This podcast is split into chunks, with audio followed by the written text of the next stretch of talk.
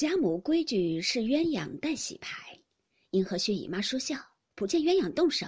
贾母道：“你怎么恼了？连牌也不替我洗？”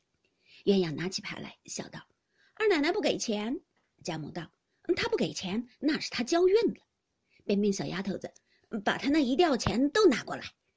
那小丫头子真就拿了，搁在贾母旁边。凤姐笑道：“想我吧，我照数给就是了。”薛姨妈笑道。果然是凤丫头小气，不过是玩罢了。凤姐听说，便站起来，拉着薛姨妈，回头指着贾母素日放钱的一个木匣子，笑道：“姨妈瞧瞧，那个里头不知玩了我多少去了。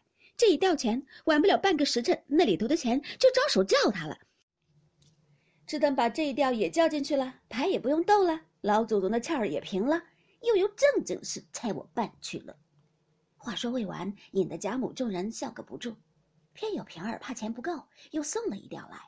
凤姐道：“不用放在我跟前，也放在老太太的那一处吧，一起叫进去，倒省事儿，不用做两次叫箱子里的钱费事。”贾母笑得手里的牌撒了一桌子，推着鸳鸯叫：“快撕他的嘴！”平儿一言放下钱，也笑了一回，方回来。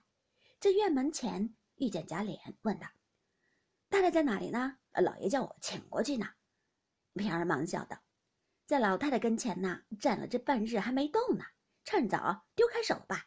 老太太生了这半日气，这会子亏二奶奶凑了半日趣儿，才略好了些。贾琏道：“我过去只说他老太太的事下，十四望赖大家去不去，好预备轿子的。又请了太太，又凑了趣儿，岂不好？”平儿笑道：“依我说，你竟不去吧。何家子连太太宝玉都有了不是？这会子你又添线去了。”贾琏道：“已经完了，难道还找补不成？况且与我又无干。二则老爷亲自吩咐我请太太的，这会子我打发了人去，倘或知道了，这没好气儿呢。指着这个拿我出气吧。”说着就走。平儿见他说的有理，也便跟了过来。贾琏到了堂屋里，便把脚步放轻了，往里间探头，只见邢夫人站在那里。凤姐儿眼尖，先瞧见了。使眼色不命他进来，又使眼色与邢夫人。邢夫人不便就走，只得倒了一碗茶来，放在贾母跟前。贾母一回身，贾琏不防，便没躲灵灵。贾母便问：“外头是谁？倒像个小子一身逃。”凤姐忙起身说：“我也恍惚看见一个人影，让我瞧瞧去。”一面说，一面起身出来。贾琏忙进去，陪笑道：“打听老太太十四可出门，好预备轿子。”贾母道：“既这么样，怎么不进来？又做鬼做神的。”贾琏陪笑道：“见老太太玩牌，不敢惊动，不过叫媳妇儿出来问问。”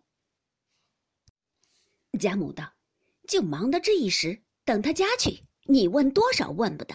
哪一遭你这么小心来着？又不知是来做耳报神的，也不知是来做探子的，鬼鬼祟祟的，倒吓了我一跳。什么好下流种子？你媳妇儿和我玩牌呢。”还有半日的空，你家去，再和那赵二家的商量治你媳妇去吧。说着，众人都笑了。鸳鸯笑道：“鲍二家的老祖宗又拉上赵二家的。”贾母也笑道：“可是，我哪里记得什么抱着背着的？提起这些事儿来，不由我不生气。我进了这门子做重孙子媳妇儿起，到如今我也有了重孙子媳妇儿了，连头带尾五十四年。”凭着大惊大险、千奇百怪的事，也惊了些，从没经过这些事，还不离了我这里呢。